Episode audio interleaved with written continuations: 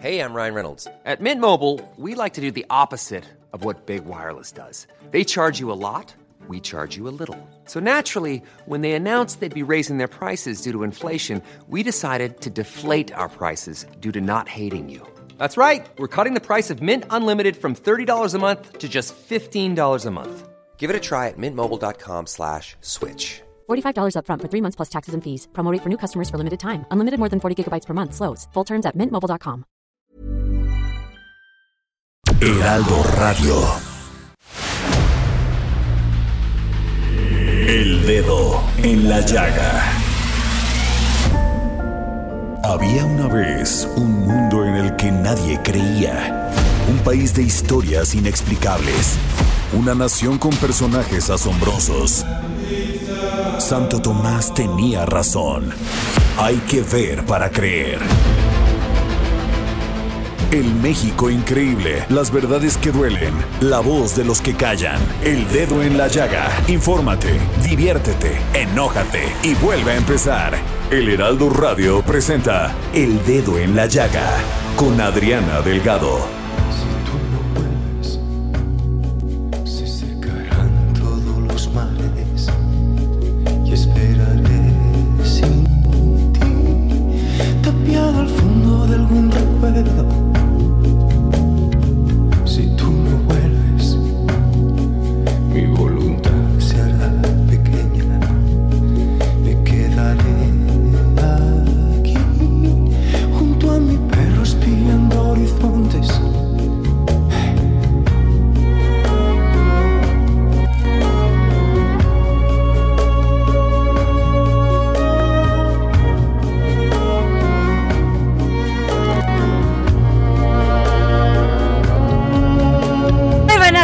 Tardes, ¿cómo están? Ay, está muy fuerte este micrófono, qué barbaridad. Hasta me espanté. Ay, muy buenas tardes, los saludo con mucho gusto. Adriana Delgado Ruiz, gracias por escucharnos en este, el mejor programa de la radio Sin duda mexicana. El El, dedo en la llaga. en la llaga. Y aquí acompañada con mi querido Samuel Prieta, mi gran sensei, mi querido Samuel Hola. Prieto. Y bueno, pues estamos escuchando a ver si tú, ¿por qué me la quitan? La canción, si tú no vuelves con Miguel Bosé, ya me la quitaron. Pues sí, estoy hablando de la canción y me la quitan. Pues no, Qué no hay cosa. que ser. Es que no son románticos. No, Jorge no son compañía. románticos. bueno, fíjate, este Samuel, que ayer el Senado estuvo caliente, caliente, caliente. Primero, porque este el bloque de oposición en el Senado reventó la sesión del Pleno para frenar el decreto que buscaba que todo servidor público, incluido el presidente Andrés Manuel López Obrador, pueda promover la revocación del mandato sin ser sancionados. Pero a ver, ahí Morena, a ver. Ellos fueron los que ponen la- eh, las reglas del juego y luego las quieren quitar cuando no les conviene. Claro. Bueno, pero el otro también. Hubo dos temas importantes. Con 61 votos a favor y 39 en contra, el Pleno del Senado avaló quitar medios de defensa a legisladores para que no puedan acudir al Tribunal Electoral del Poder Judicial de la Federación cuando se pretenda impugnar cualquier acto parlamentario No, bueno. del Congreso. Y esto, pues vamos con todo este asunto de, ¿te acuerdas cuando Movimiento Ciudadano dijo que a ellos les tocaba la presidencia de la Exacto, sí. de este y Dante se enojó mucho y bueno, se enojaron mucho, bueno, pues precisamente por esto. Pero tengo en la línea a- al senador Miguel Ángel Mancera, coordinador del grupo parlamentario del PRD en el Senado de la República. Senador, ¿cómo está? Buenas tardes. Adriana, me da mucho gusto saludarte, saludar a toda tu audiencia, por supuesto a Samuel también, estoy a tus órdenes. Oiga, senador, pues este, pues estuvo muy, muy, este, con mucho debate el día de ayer la, la Cámara de Senadores, pero primero me iría a este, ¿qué piensa usted de este, de, de que se pretenda impugnar cualquier acto parlamentario del Congreso? Mira, efectivamente, como ya lo ha señalado, Adriana, eh, estuvo muy movida la sesión de ayer. Finalmente se perdió el quórum y eso dio lugar a que tuviera que continuar el día de hoy eh, en las horas- primeras horas de la mañana. Eh, se trabajó hasta hace un par de horas Ajá. para poder eh, terminar con esta votación. Los dos casos que has expuesto, desde nuestro punto de vista, están eh, lejanos de la Constitución. En el que se refiere a que se deje sin posibilidad de acudir ante los tribunales cuando haya violaciones, cuando haya afectaciones dentro de una determinación de las cámaras, ya sea de diputados o el Senado de la República, es inconstitucional desde nuestro punto de vista, pero además es inoperante porque de todas maneras está el juicio de amparo, de todas maneras los tribunales van a conocer. Una ley no puede estar por encima de la Constitución. Pues sí. Una ley no puede decir a partir de mañana ya no tienes ninguna forma de defenderte porque yo ya no quiero que te defiendas.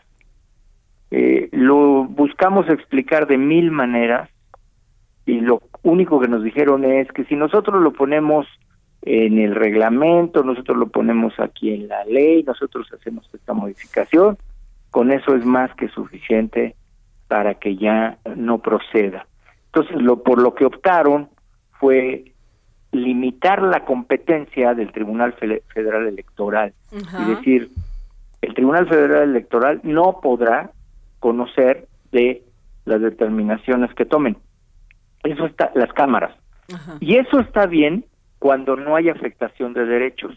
Claro. Es decir, si nosotros hoy decidimos que la oficialidad de partes, en lugar de estar en el piso 2, esté en el piso 3, pues bueno, eso no tiene ninguna afectación porque sigue habiendo una oficialidad de partes y obviamente pues ahí no habría ningún tipo de judicialización. Pero si a alguien se le expulsa de un grupo, si a alguien se le deja sin derecho a participar en el pleno, esa afectación, Adriana, desde nuestro punto de vista va a seguir siendo impugnable, va a seguir siendo materia de los tribunales, por más que lo hayan querido limitar. Ya se anunció por parte del bloque Ajá. que se irá a la Suprema Corte de Justicia para plantear una acción de inconstitucionalidad. Claro. Y el segundo tema, que fue Este eh, de lo de la revocación de mandato. eh, revocación de mandato para interpretar Ajá. lo que se debe entender por, pro- por propaganda.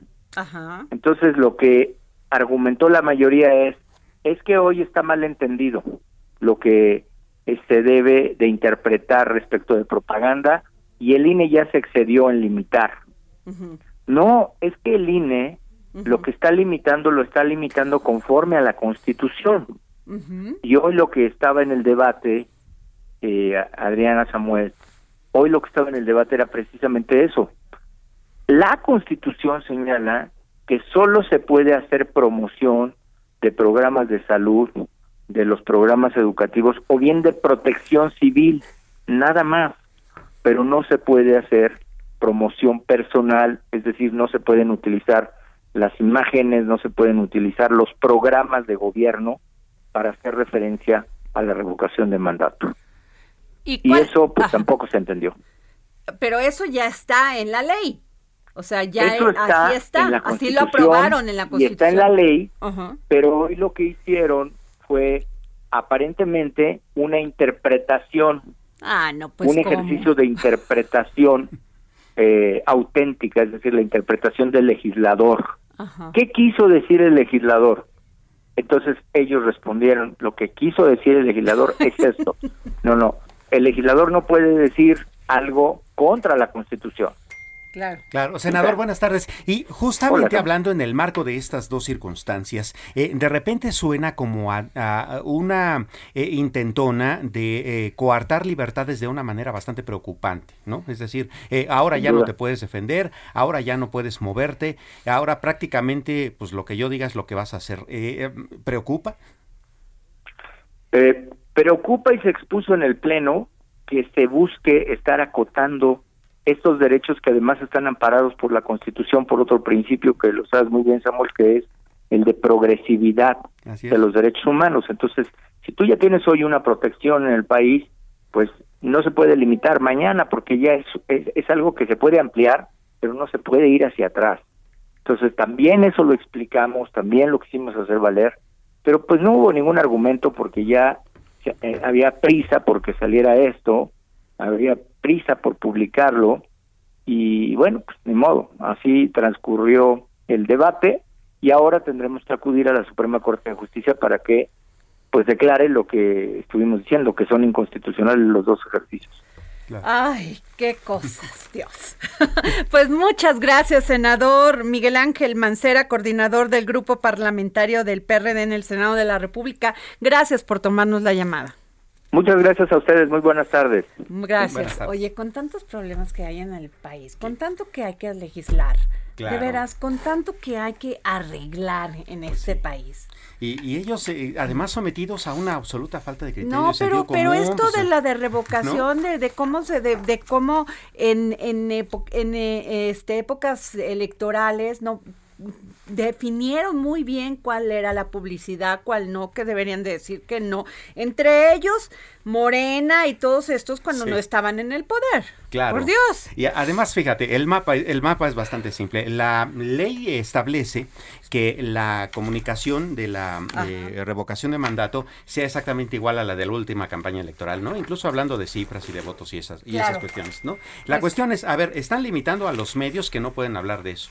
Están limitando eh, el análisis este periodístico al respecto. Están limitando absolutamente todo lo que tenga que ver con contenidos más allá de campañas, pero lo que no están limitando es, eh, en todo caso, eh, perseguir que los políticos sí puedan hablar de eso en función del interés político que tenga el tema, ¿no?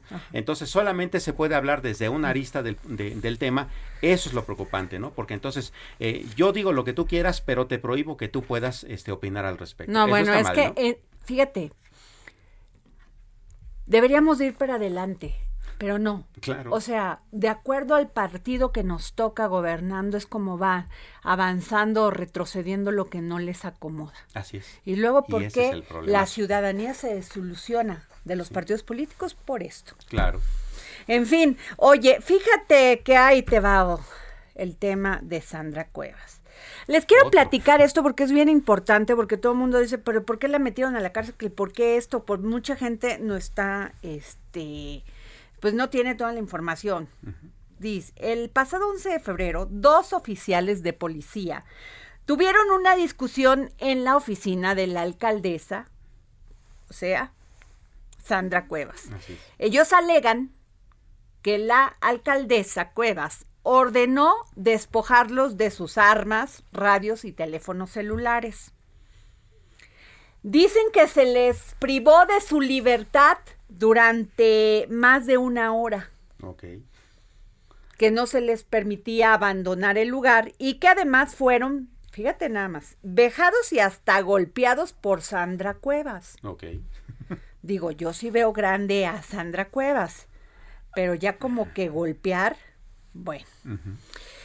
Este, esto pues derivó en que estos señores pusieran una denuncia penal contra Sandra Cuevas, ella y otros cuatro personas.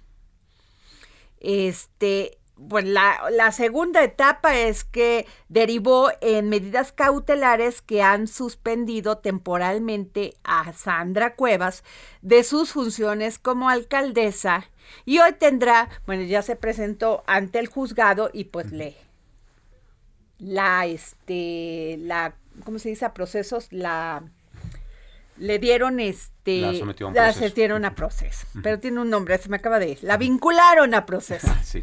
¿no? El fin, en fin, este tema, híjole, a mí me parece gravísimo. Lo es. Sin duda. Muy grave porque, o sea, ya le dijeron que tres días no, no va a poder ser alcaldesa, pero después de cierto tiempo, si, si se, se ausenta Sandra Cuevas tratando de defender, defenderse de estas acusaciones por más de 60 días, lo que seguramente ocurrirá, porque ya sabes que la justicia es expedita solamente cuando conviene, ¿verdad? Claro. este, pues el gobierno de la Ciudad de México tendrá que proponer una terna al Congreso de la capital para sustituirla. y luego el Congreso solicitará al Instituto Electoral de la ciudad que convoque a nuevas elecciones a la brevedad. Ok. Así se los cuento. Bueno, hoy estuvo este con Sandra Cuevas apoyándola y varios este alcaldes del PAN, entre ellos Mauricio Tabe, alcalde de la delegación, bueno, ya, ya De es una alcaldía. alcaldía. de la alcaldía, perdón, Miguel Hidalgo. Mauricio, ¿cómo estás? Muy bien, muy buenas tardes. Pues sorprendido por la forma tan veloz en que en la Ciudad de México se imparte o se impone la injusticia, Híjole, porque en muy poco tiempo le judicializaron una carpeta, fabricaron pues ah, eh, las pruebas o no sé con qué elementos ya determinan que es responsable y van en el caminito de la destitución, que eso es lo más grave. híjole, qué miedo, ¿no?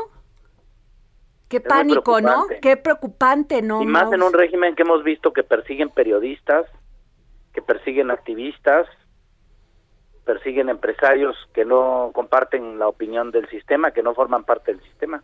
Eso es lo delicado, el riesgo a las libertades y a la propia democracia que con una supuesta impartición de justicia lo que hacen es quitar gobernantes. Nos preocupa a todos.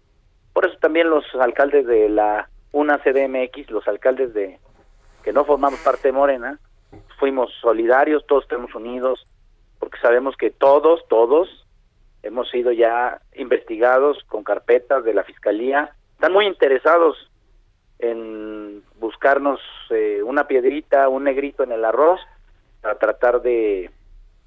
eh, Pero ya a, ese caminito. grado de decir que ella golpeó tal a, a dos policías y los policías muy rápidos fueron a poner una denuncia penal y que les quitaron los los este sus sus, Sus armas de cargo placas, y sus sus radios y todo esto. Una, una, una- una- de verdad una historia muy delicada. Yo lo- yo estoy sorprendido de ver la forma en cómo el régimen inventa, lleva a cabo procesos muy rápidos, en donde cita ya en eh, a declarar en los tribunales eh, sobre procesos que están claramente direccionados a sus enemigos políticos, ¿no?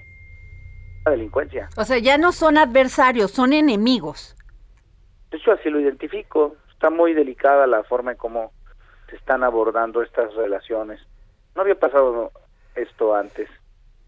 Y todos los alcaldes de la UNA, la mayoría, pues traemos carpetas abiertas con denuncias anónimas, pues que ahora tienen mucho interés en investigarnos, ¿no? Híjole, Mauricio, eh, este Samuel Prieto.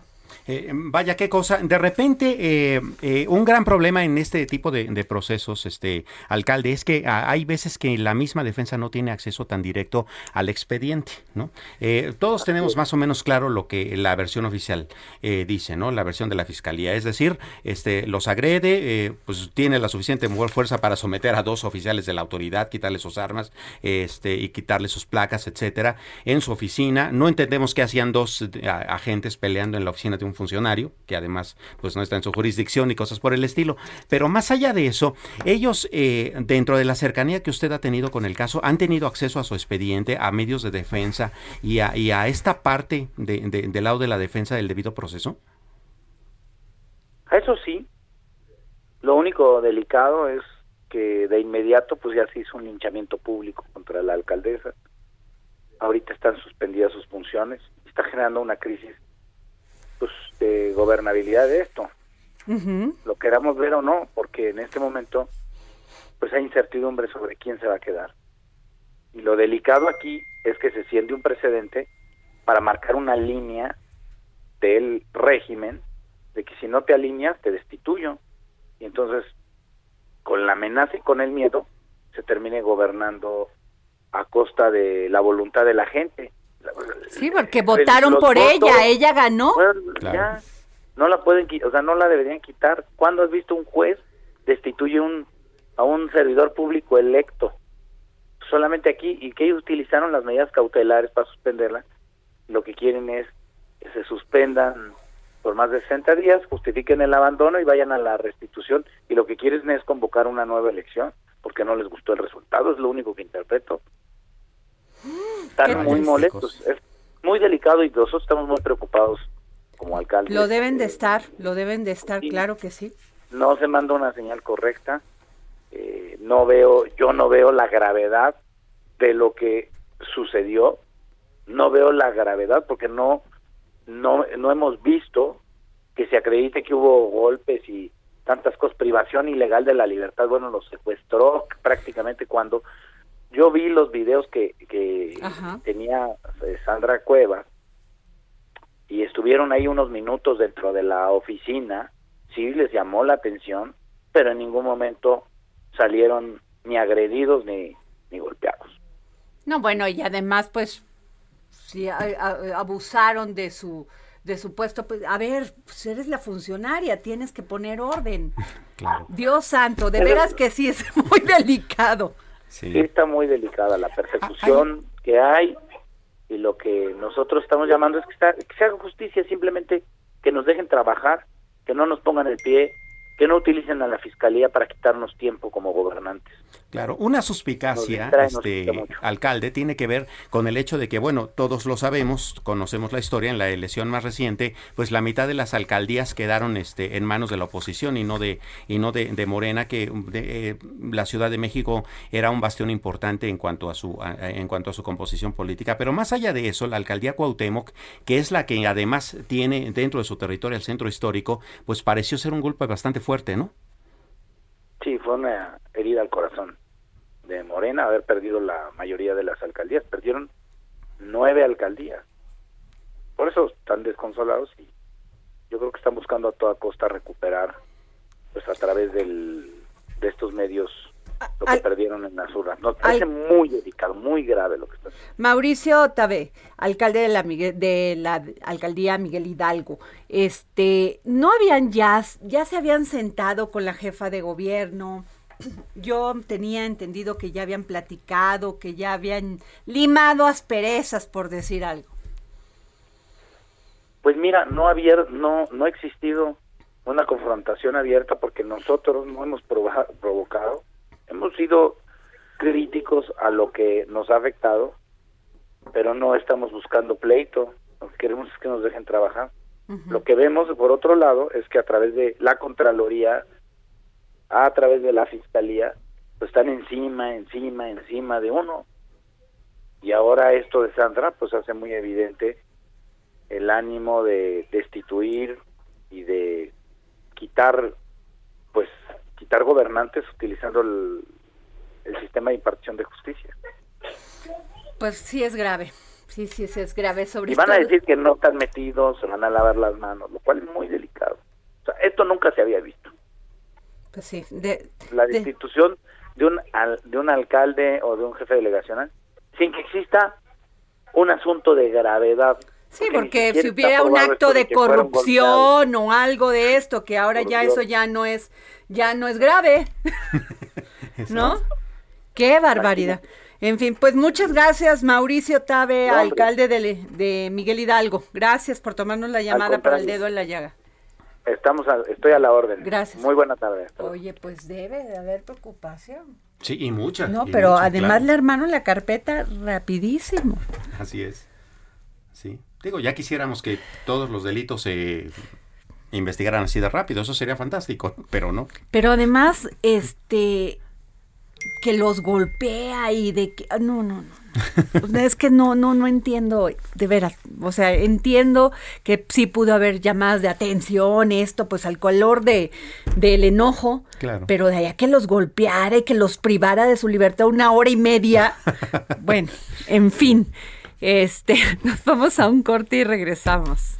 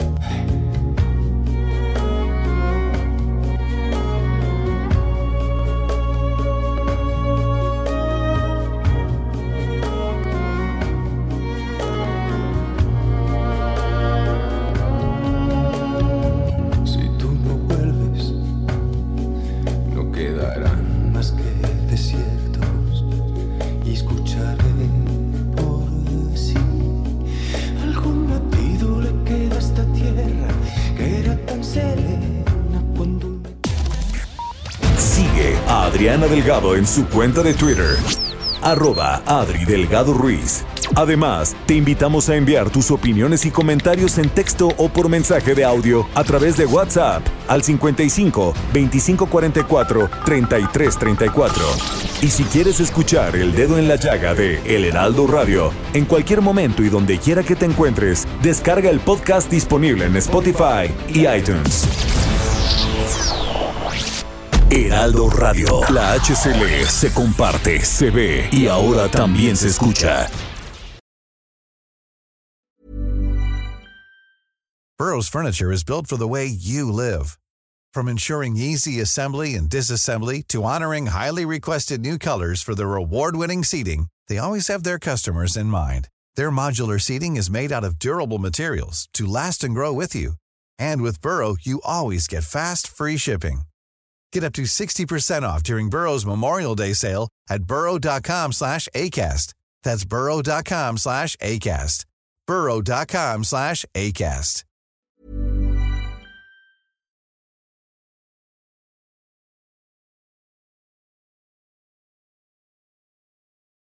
Heraldo Radio.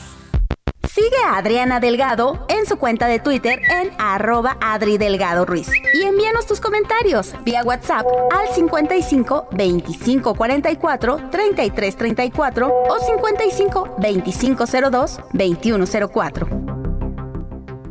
Adriana Delgado entrevista en exclusiva a la diputada Eufrosina Cruz, autora del libro Los sueños de la niña de la montaña. ¿Te has desilusionado de la política? Sí, por supuesto. Pues, Es como en todo, te desilusionas porque de repente tu agenda no es importante y lo hablo en el libro porque las agendas son otras, las económicas, este, los pactos, etcétera, etcétera. Y de repente tu agenda, el- mi experiencia, la primera vez de haber logrado la reforma a la Constitución, pues, me tocó una coyuntura difícil del Pacto por México, por ejemplo, que por cierto casi todas voté en contra y entonces de repente cómo, cómo te van a apoyar si eres la rebelde, ¿no? Si, si tu agenda es pues, quién le hace caso el- una reforma a la Constitución por las mujeres indígenas, ¿no?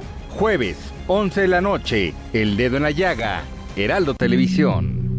Regresamos aquí al dedo en la llaga y déjenme decirles que, Que- tengo... que no- pr- primero que no se pierdan. No, primero, que, que no se pierdan el programa del día de hoy con Eufrosina Cruz, con la diputada Eufrosina Cruz. que estuvo Luego, dos que me sigan en este momento porque ahí vienen unos regalos. Perfecto. A ver, pero les voy a poner una bien complicada. Bien complicada. A ver. Necesito que para estos tres pases dobles para el partido Pumas contra Necaxa, que se jugará el sábado 19 a las 5 de la tarde en el Estadio Olímpico de CEU, me digan cómo se llama la columna de María Milo en El Heraldo de México. Si no me Venga. dicen en este momento cómo se llama la columna de María Milo en El Heraldo de México, no se llevan los pases. Pero si me lo dicen de inmediato, van a tener. Y no les, o Ah, sea, y además leer, chequenla bien, ¿eh? Porque también vienen otros pases. ¿Qué partido? Es el partido Pumas contra Necaxa, que se, juga- su- se jugará el sábado 19 a las 5 de la tarde. Perfecto. Si no cumplen con esto, no hay pases. Ah, ¿verdad? bueno, Jorge Sandoval, vas. Así es. Vamos a nuestra querida sección con los atentos saludos al ministro González Alcántara. También de esto, de esto que ya saben que quieren suprimir, reprimir, coartar la libertad de expresión. Pero bueno, esto es información. Presume la Secretaría de Seguridad Pública Ciudadana de la Ciudad de México reducción del homicidio doloso. Es la cifra más baja en los últimos cinco años. Disculpe usted, dije información, sí, de la Secretaría de Seguridad Pública Ciudadana Federal. Los homicidios dolosos con una reducción de 26.4% se encuentran como estaban hace cinco años, lo que significa que la estrategia de seguridad es la correcta, aseguró la secretaria de Seguridad y Protección Ciudadana, Rosa Isela Rodríguez. Es la cifra más baja en los últimos cinco años. La Estrategia Nacional de Seguridad funciona, es la correcta y está ayudando a pacificar al país, eso dijo. En la mañanera, al presentar el informe mensual de seguridad, la funcionaria federal agregó que estas cifras en materia de homicidio doloso mantienen la tendencia sostenida a la baja en los últimos nueve meses. Respecto a los meses de febrero de 2018 a 2021, el homicidio doloso también muestra una baja considerable del promedio diario de 87 homicidios dolosos en febrero de 2018, pasamos a 81, lo que representa una reducción de 14.2% a 2021, menos 18.5% respecto a 2020, menos 19.8% a 2019 y 7.6% a 2018. En el caso de la incidencia delictiva del fuero federal, cuando llegamos en diciembre de 2018 se cometían 9.062 delitos y ahora en febrero se registraron 33% menos, es decir, que sigue la tendencia a la baja. Rosa Isela Rodríguez agregó que este tema se está en los niveles más bajos de los que se tenían en febrero de 2018. Pues muy buenas noticias, ¿eh? Todo lo que sea reduc- reducir la delincuencia, aplauso. Claro, siempre. La verdad, aplauso. Este, todavía tenemos, se tiene mucho que hacer, pero, pero yo creo que los avances hay que felicitarlos, aplaudirlos y, Siempre. ¿no? Y sobre todo, como dice el clásico, ¿no? Ahí están los datos. Todo el mundo tiene derecho a una opinión, pero no a sus propias cifras. Así y ahí es. están las cifras. Bueno, a ver, el martes escribí en el Heraldo de México una columna que se llama Caso Ficrea, laxitud, negligencia e impunidad. La vamos a escuchar porque de eso vamos a hablar, de eso y de otros temas con nuestro querido Samuel Prieto, pero antes, ¿cómo se llama la columna que publica hoy María Milos? María Milo en el Heraldo de México. Si usted se quiere llevar esos pases dobles para ver el partido Pumas Necaxa, me tiene que decir. En el dedo en la llaga de esta semana de Adriana Delgado, caso FICREA, laxitud, negligencia e impunidad. Creada en 2006, FICREA recibió su autorización para operar como sociedad financiera popular en 2008 bajo la tutela de Guillermo Babatz, quien encabezaba la Comisión Nacional Bancaria y de Valores en el sexenio de Felipe Calderón. El escándalo de la operación fraudulenta de FICREA por explotar en 2014 en la administración de Enrique Peña Nieto. En todo ese periodo, las alertas fueron varias y la supervisión omisa, aun cuando veníamos arrastrando problemas tan grandes como el Fobaproa desde el gobierno sedillista que había convertido pérdidas privadas en una inmensa deuda pública que terminaremos de pagar hasta dentro de medio siglo. Cada sexenio termina registrando un escándalo financiero. En Estados Unidos, Allen Stanford fue sentenciado a 110 años de prisión y todo su esquema piramidal que estafó 7 mil millones de dólares de ahorradores de más de 100 países desmantelado. En México, Rafael Olvera Amezcua había escapado esperanzado en la falta de supervisión e inacción de la autoridad administrativa y judicial, como los habían hecho personajes de otras instituciones financieras intervenidas por malos manejos años atrás. Su extradición a México el 2 de marzo pasado, sin embargo, no despierta muchas esperanzas de justicia entre los defraudados por la negligencia e inacción que las autoridades han mostrado todo este tiempo. Ficrea lleva siete años bajo un síndico que ha devuelto muy poco a los afectados. Poniendo el dedo en la llaga, el abogado representante de los ahorradores, Jesús Guerra, sostiene que en todo este tiempo no ha tenido respuesta alguna de la autoridad. El sistema Ponzi, utilizado por Ficrea, enganchaba clientes ofreciendo una tasa de interés más de tres veces mayor a la del mercado, aprovechando la baja educación financiera que hay en el país. Como el dinero en realidad era desviado, para mantener el engaño pagaba los rendimientos con parte de los recursos que entraban de clientes nuevos. Así defraudó a 6.848 ahorradores. Al menos 400 de ellos murieron sin haber recuperado lo que por derecho era suyo. Los que continúan vivos tienen una edad promedio de 76 años. más de 5.900 millones de pesos en patrimonios, esfuerzos, vidas y sueños destruidos. En 2011 y 2012, varias calificadoras como Our Ratings calificaron a FICREA como una institución de alto riesgo, dado que desviaba el dinero a entidades como Ledman Trade, también propiedad de Olvera Amezcua. Desde un año antes, Edgar Bonilla, entonces director jurídico de la Comisión Nacional Bancaria y de Valores, ya tenía esa información y ni ese organismo regulador ni la Conducef tomaron medida alguna. No es el único caso. Han pasado más de seis años desde el fraude de alta grupo de Luis López Panadero y Salvador Abascal, que también se llevaron al menos 4 mil millones de pesos a ahorradores con un esquema muy similar.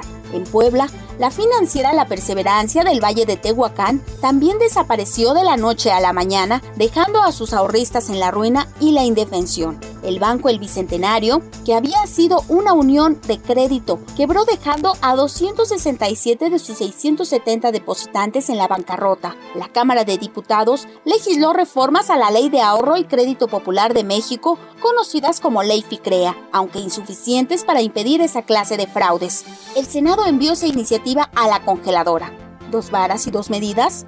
Mientras eso pasa con las OFIPOS, la operación de los bancos está sobreregulada al punto de que se impide la innovación y la inclusión financiera, tan necesaria justo para que los ahorradores tengan mayor seguridad. Si queremos avanzar como país, es inevitable repensar un sistema financiero sólido, seguro, eficiente y moderno. En voz de Denis Cuadra. Pues regresamos aquí al dedo en la llaga y en este momento les digo quiénes son los ganadores de los tres pases dobles para ir a ver el partido del Necaxa contra los Pumas. Ahí les va. Oliver.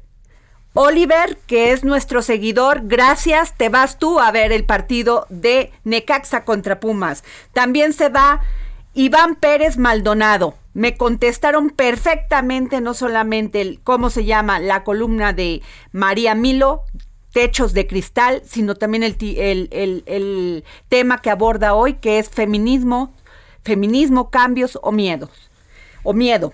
Y también se va Vidal, Francisco Vidal Martínez.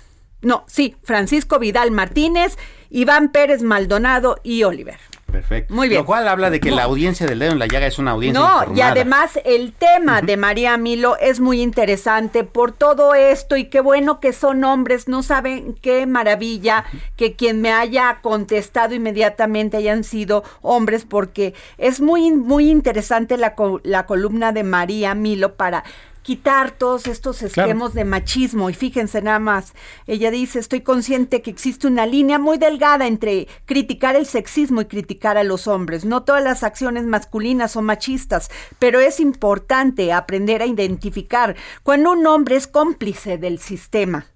Existe una fractura entre sexos que debe cerrarse. El feminismo necesita de los hombres, pero ellos deben atender, entender la causa desde su raíz. Maravillosa columna. Sin duda. Eh, así que muchas gracias. Y, ah, y viene otro regalo, Jorge Sandoval. Rápido antes de irme contigo, Sami. Este, tenemos otros pases dobles. Así es, otros pases dobles para Ah. el juego. Ahorita que estás hablando de a ver, por favor. justamente hay tres pases dobles para el partido Pumas contra Atlas de la Liga Femenil que se jugará mañana viernes 18 a las 5 de la tarde en el Estadio Olímpico de la máxima casa de estudios. A los primeros tres que en este momento, que en este momento, que son las 3.42 de la tarde, me manden un mensaje, me sigan a mi Twitter, arroba Adri Delgado Ruiz, se van a llevar tres pases dobles para... Partido Pumas contra Atlas de la Liga Femenil que se juega mañana viernes 18 a las 5 de la tarde en el Estadio Olímpico de CEU. Gracias a nuestros amigos de la UNAM por estos pases. Muy, muy bien, vamos a mí. A ver.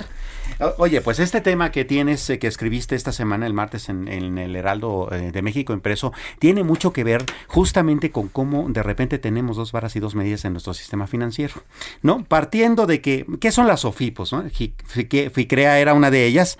¿Te acuerdas de aquel esquema básico? Bueno, tú te acuerdas, tú la escribiste, eh, este esquema de, las cajas de ahorro populares. Bueno, esto en la ley se estableció como eso, como SOFIPOS, que son sociedades financieras populares.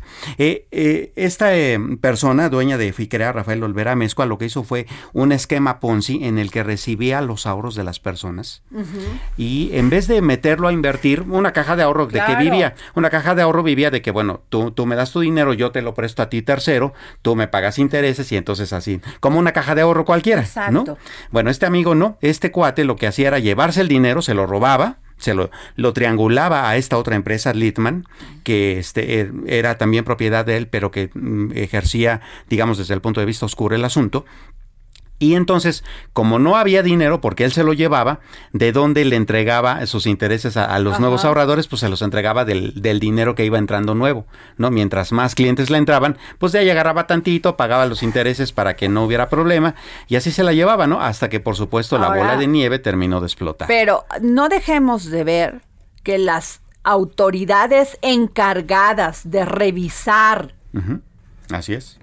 Estos es todos estos manejos financieros de Ficrea hicieron caso omiso y había de- y había ya denuncias, Sí, sí, las ya había. había observaciones Sí, así es. y estamos hablando del sexenio de Felipe Calderón y de Enrique Peña Nieto. Es correcto.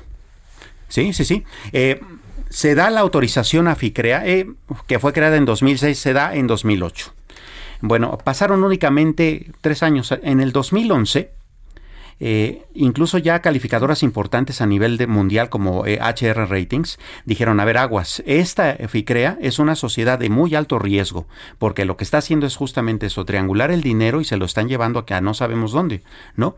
Pero resulta que no solo eso, eh, antes de que en el 2011 HR Ratings y otras calificadoras lo advirtieran, ya está documentado incluso dentro de las investigaciones que un año antes el director jurídico de la Comisión Nacional Bancaria y de Valores, que en ese entonces encabezaba el señor Ya lo sabían. Sí, ya lo Y sabían. no hicieron nada, absolutamente nada al respecto. Dejaron que la bola de nieve creciera. Pero porque- además, ¿sabes qué, Samuel? Perdón que te interrumpa. Dejan que crezca, se arma el escándalo y ellos huyen. Así es. Y vienen las denuncias. Así y es. entonces, mientras pasa el proceso y prescribe el caso, Sí. pues ellos regresan, ya los meten un añito, dos añitos Y ya. y ya. ¿Y Así el es.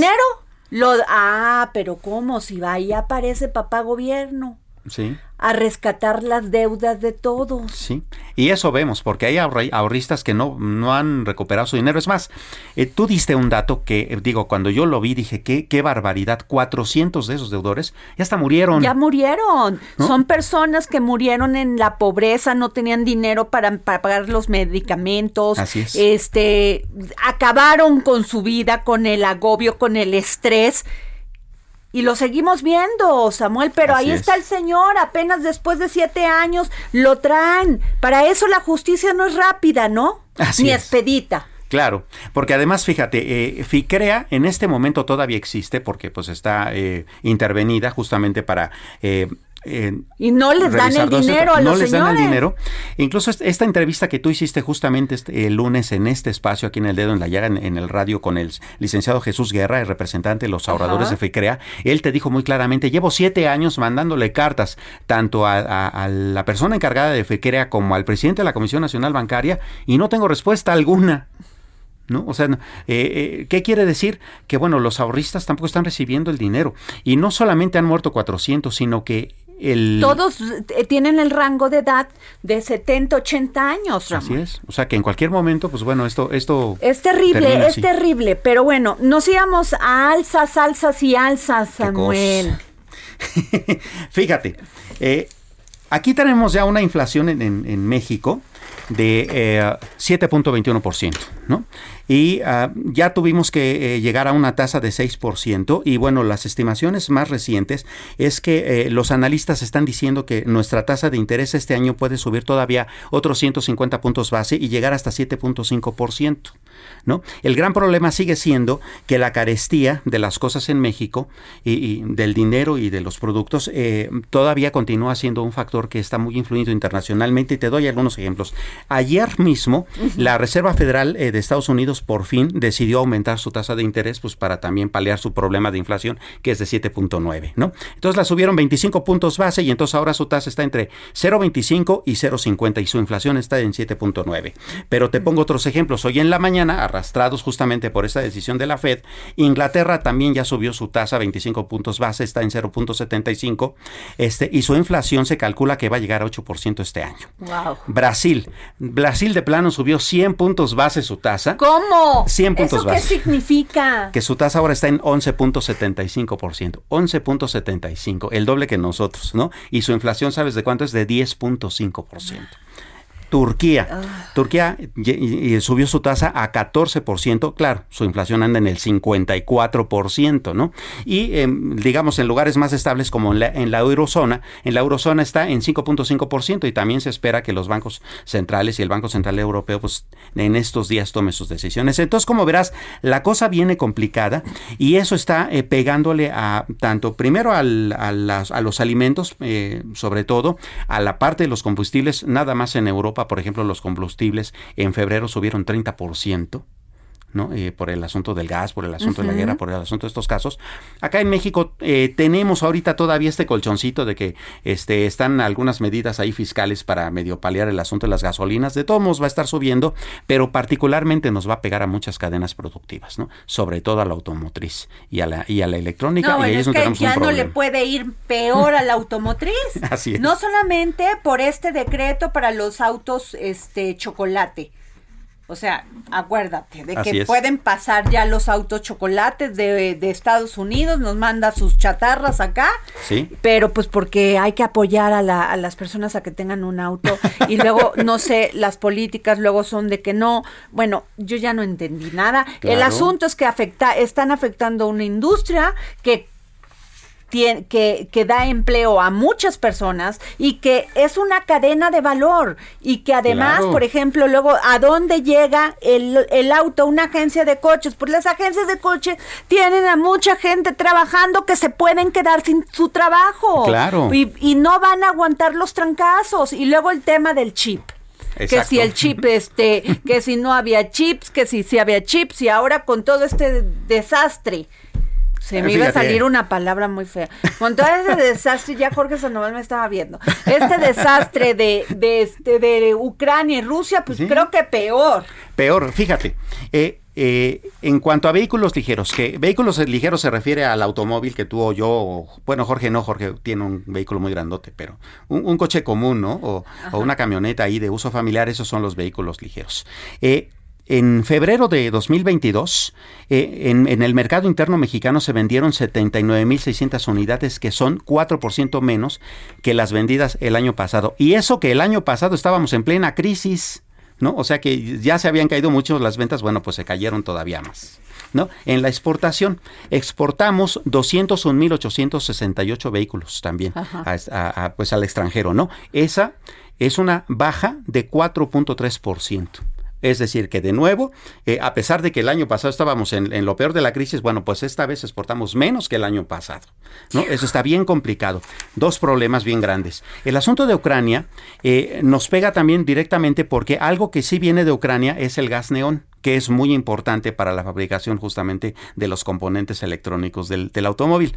Eso, amén por supuesto de los semiconductores y de los chips que tú mencionan, que tú mencionas que buena parte vienen de Taiwán, pero otra fuente importante es también Ucrania. Entonces todo eso está detenido.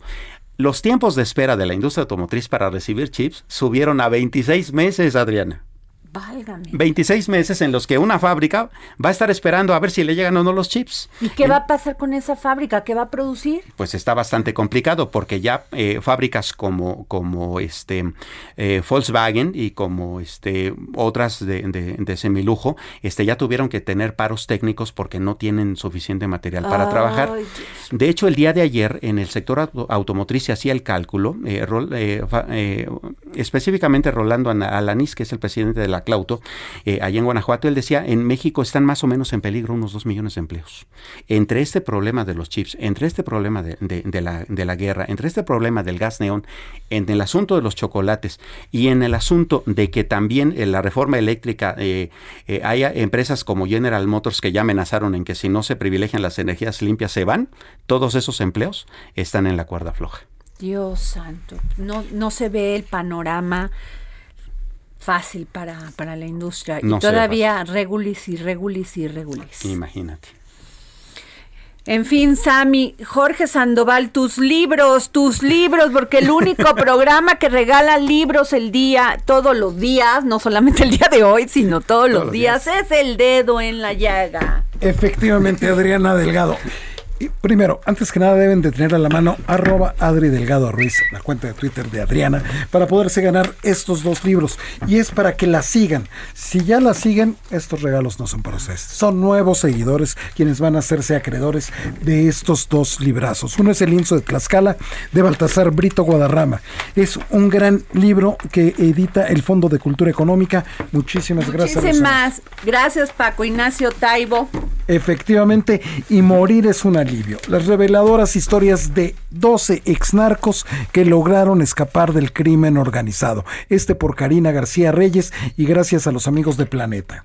Entonces, la regla es nuevos seguidores, Nuevos dos nuevos seguidores, los primeros, arroba Adri Delgado Ruiz y se los llevan. Listo. Muchísimas gracias. Nos vemos mañana para seguir poniendo el dedo en la llaga. Tenga usted muy buena tarde.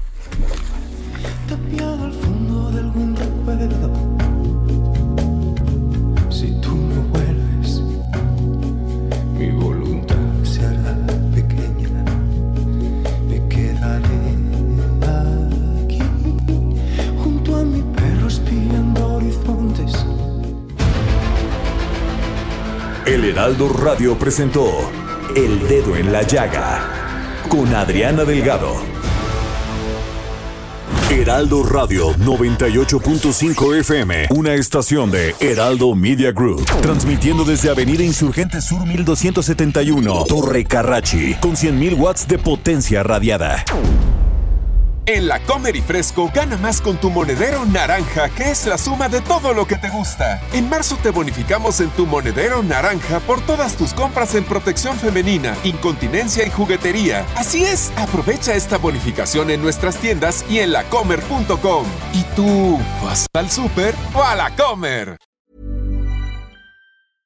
Imagine the softest sheets you've ever felt. Now imagine them getting even softer over time. That's what you'll feel with Bowl and Branch's organic cotton sheets. In a recent customer survey, 96% replied that Bowl and Branch sheets get softer with every wash. Start getting your best night's sleep in these sheets that get softer and softer for years to come. Try their sheets with a 30-night guarantee. Plus, get 15% off your first order at bowlandbranch.com. Code BUTTERY. Exclusions apply. See site for details.